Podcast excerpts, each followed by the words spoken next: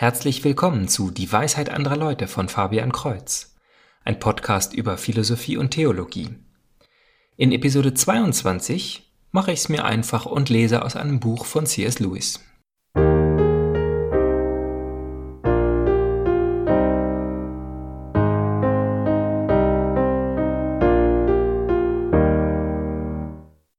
Der Abschnitt, den ich lesen möchte, ist ursprünglich aus dem Buch On Forgiveness von C.S. Lewis ich habe mir aber neulich das Buch Ein Jahr mit C.S. Lewis zugelegt, eine deutsche Übersetzung, die für jeden Tag einen kleinen Abschnitt aus seinen verschiedenen Werken zitiert.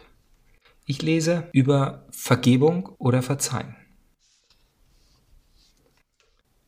In der Gemeinde und auch außerhalb der Gemeinde sagen wir viele Dinge ohne nachzudenken. Zum Beispiel sagen wir im Glaubensbekenntnis, ich glaube an die Vergebung der Sünden.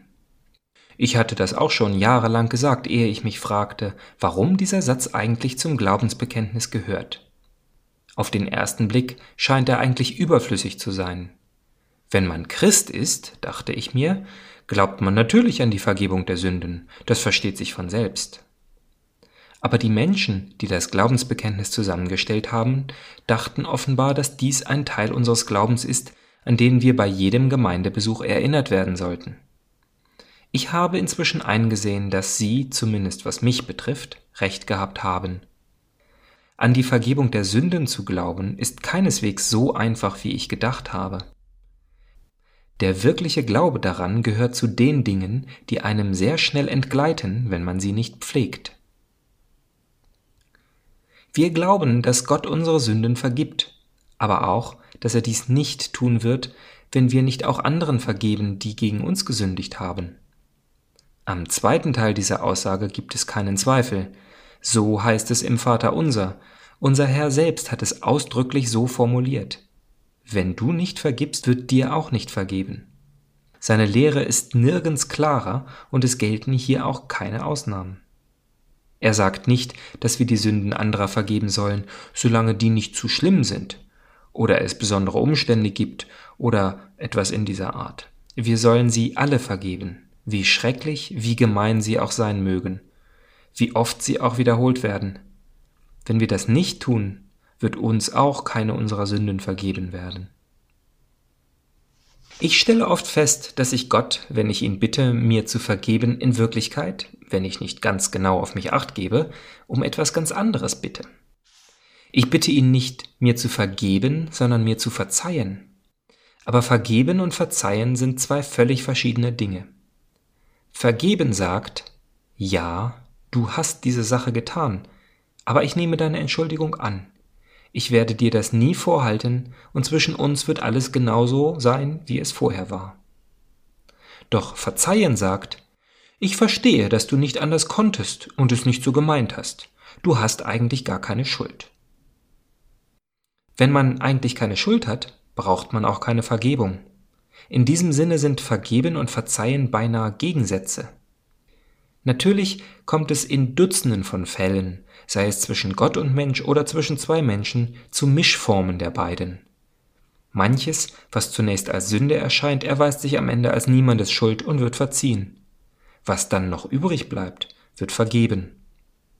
Das Problem ist nur, dass das, was wir als Gott um Vergebung bitten bezeichnen, in Wirklichkeit sehr oft darin besteht, dass wir Gott bitten, unsere Entschuldigungen anzunehmen.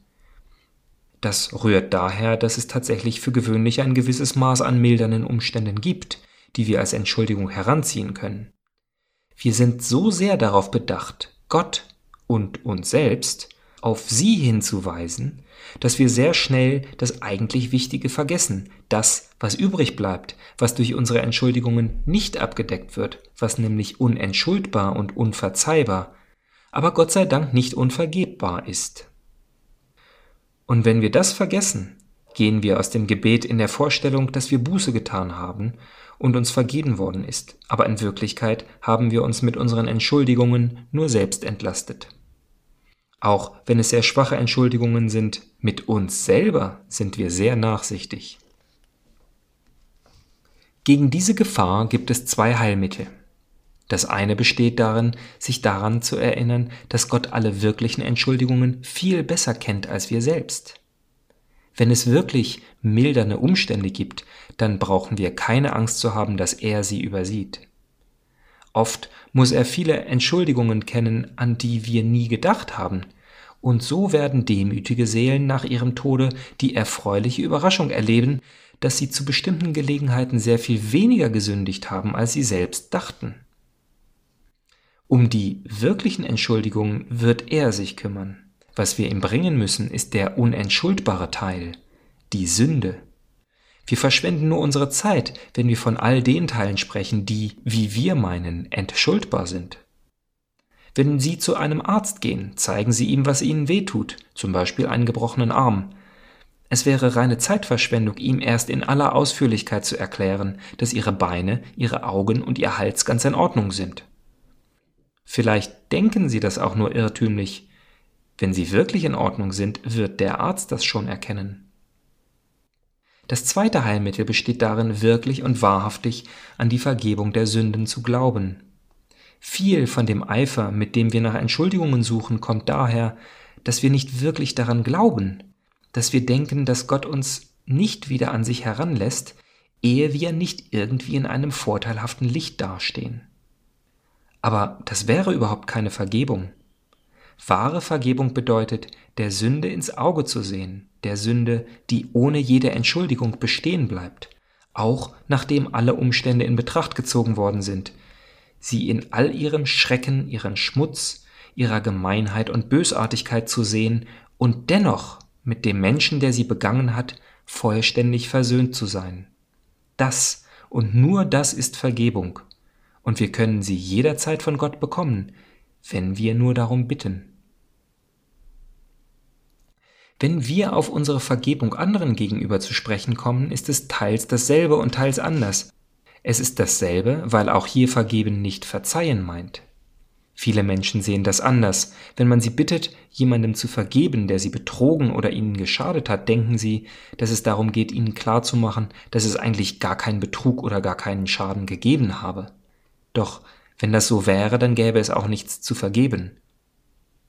Sie sagen immer wieder, aber ich sage dir, der Mann hat ein feierliches Versprechen gebrochen. Ganz genau, das gilt es zu vergeben.